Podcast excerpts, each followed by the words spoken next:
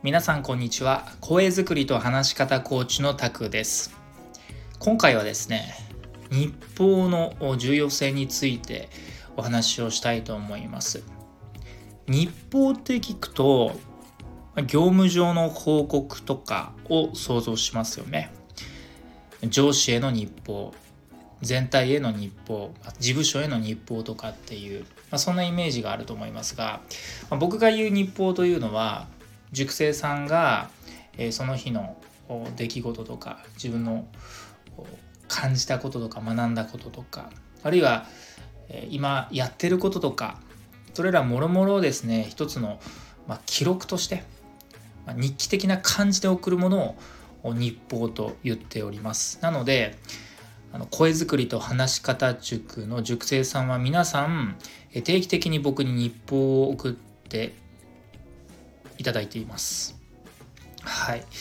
でまあこの日報ですねすごく大事なんですよということをまあお話ししてるわけなんですよ。すごく大事なんですと。日報を日々送ることでいろんな恩恵が得られるわけなんですね。ただね日報って聞くとねまあ皆さんめんどくさいないちいち毎回文章を送るのか書くのかめんどくさいなって思われますし、まあ、そもそも何書きゃいいの毎日みたいな書くことないですよって思う人もいますしそんな日報って重要なんですか？という感じで日報自体に必要性を感じられないって方もいらっしゃってるんですね。でまあちょっと厳しい言い方するといや日報はめちゃくちゃ重要ですしやらないとダメですよと。でその日本に対してめんどくさいとか書くことないよとかそんなに重要性感じられないよ必要性感じられないよと思っていらっしゃるのであればそれはそもそもその日報の目的というものを見い出せていないからだと思います。ですが日報はとても重要です。日報というのは自分自身の成長を促進させるための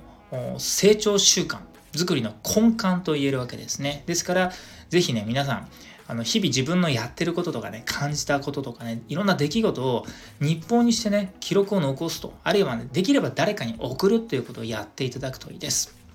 はい、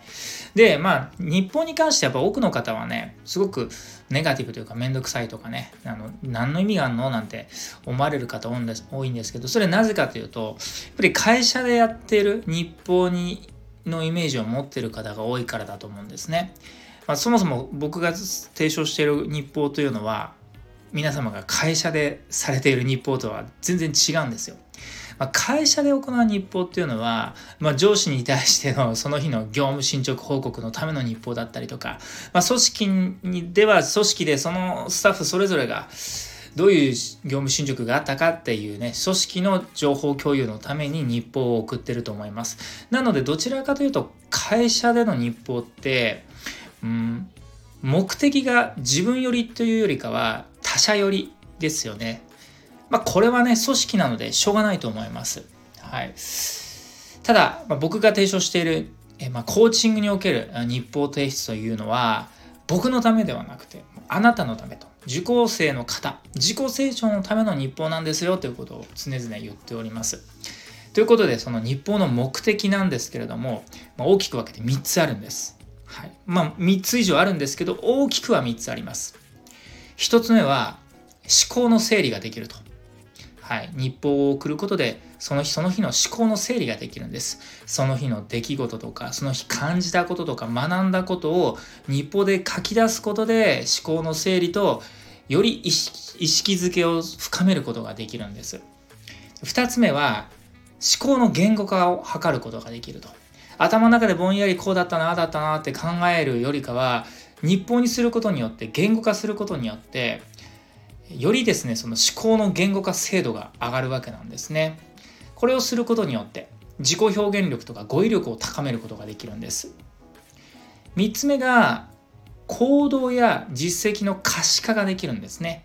自分がやってきたこと行動したことや自分自身が詰めた実績を日報を持って振り返ることができるんです。で、それを後々見返すことで自分の行動パターンとかね、改善点の分析ができますし、あとは、あ、これだけ自分いろいろやってきたんだなっていうふうに、あの日報を通じてね、いろいろ自分自身がやってきたことに対して評価ができるので自己肯定感にもつながるわけなんですね自分はやれてるという感覚を日報から得ることができるわけですで加えてですねまだまだ日報あるんです。この3つ以外にも、ま目標の達成状況の確認もできますよね。何かの目標に対して日々日報を作ることによって今後の自分の計画の練り直しとか今の立てている計画のブラッシュアップもできますしあと自己意識の向上ということで、まあ、自分自身を客観視することができますよね。言語化したものを客観的に見てあこういう状況だったんだこういう状況なんだって見ることもできます。でそれができるようになると感情や思考のコントロールがしやすくなるんです。あとは自分の思考とか行動プロセスを日報を持って明確化できますので、まあ、前述にも近いですけれどもね。あの自分自身の思考や行動プロセスをですね外側から外側から俯瞰することができるのでいろいろ自分自身のこれからの行動とか思考を見直し書きやすいですしあと僕自身も受講生の方の日報を見ているとですねあその人のその受講生さんの状況とか状態っていうのが分かるので透明化されるのでその月の受講生とのコーチングがすごくすごくしやすくなります。すなわちコーチング精度が向上するわけですよ。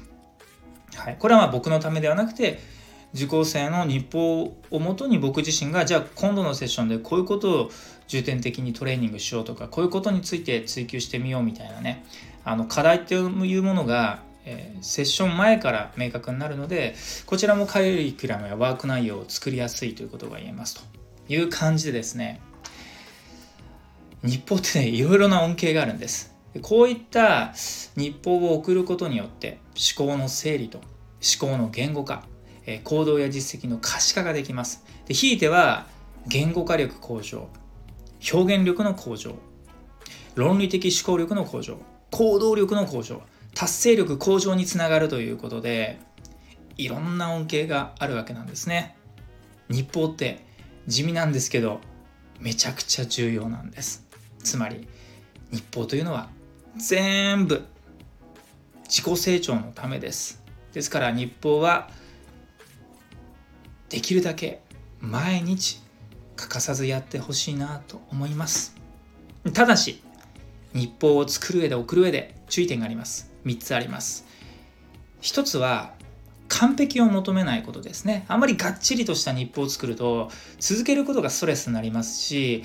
日報の型にこだわっちゃうとその型通りに作らなきゃいけないんだっていうこのがんじがらめがまた日本へのストレスを増やしてしまいますんであの完璧に求めなくていいです。ラフな感じでいいです。初めのうちは。慣れてきたら少しずつ型を作っていくとかいろんな型を試してみるっていうふうにやっていけばいいと思います。2つ目は無理のないボリュームで日報を送ることですね。なんかいきなり張り切ってですね、もう1000文字ぐらいの日報を送るとですね、これ2日目あん、昨日あれだけの日報送ったけど、ちょっと今日そんなに1000文字も思い浮かばないや、みたいになっちゃいますから、あの、日々送れるぐらいのですね、2、300文字ぐらいの内容でいいんじゃないかなと思います。はい。で、あと時間も区切った方がいいですね。あのもう何十分も日報を作るとですねこれも毎日続けなきゃいけないわけですから毎日何十分も日報を作る時間があったらその分あの勉強とか行動した方がいいので 1日ね長くても10分以内10分以内に収まる日報作りをしてほしいなと思います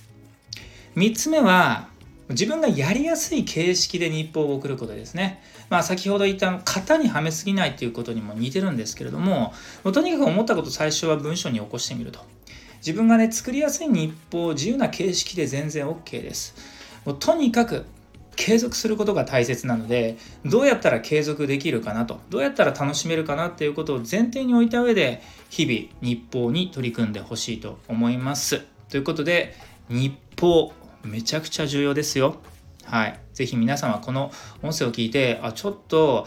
これからあの、資格を取りたいなとか、なんかスキルを磨きたいなとか、あの、ダイエットしたいなとか、あとちょっと、えー、体を増強させたいなとか、でね、いろんな、えー、心だったり、知識だったり、えー、体だったりのね、改善を図りたいのであれば、もちろんコミュニケーション力の向上を図りたいのであれば、まあ、程よく、無理なく自由に日報も取り組んでみてください。というところで、え今回はこの辺りにしたいと思います。以上、最後までお聴きいただきありがとうございました。また次の音声でもお会いしましょう。声作りと話し方コーチタクでした。それでは。Thank you.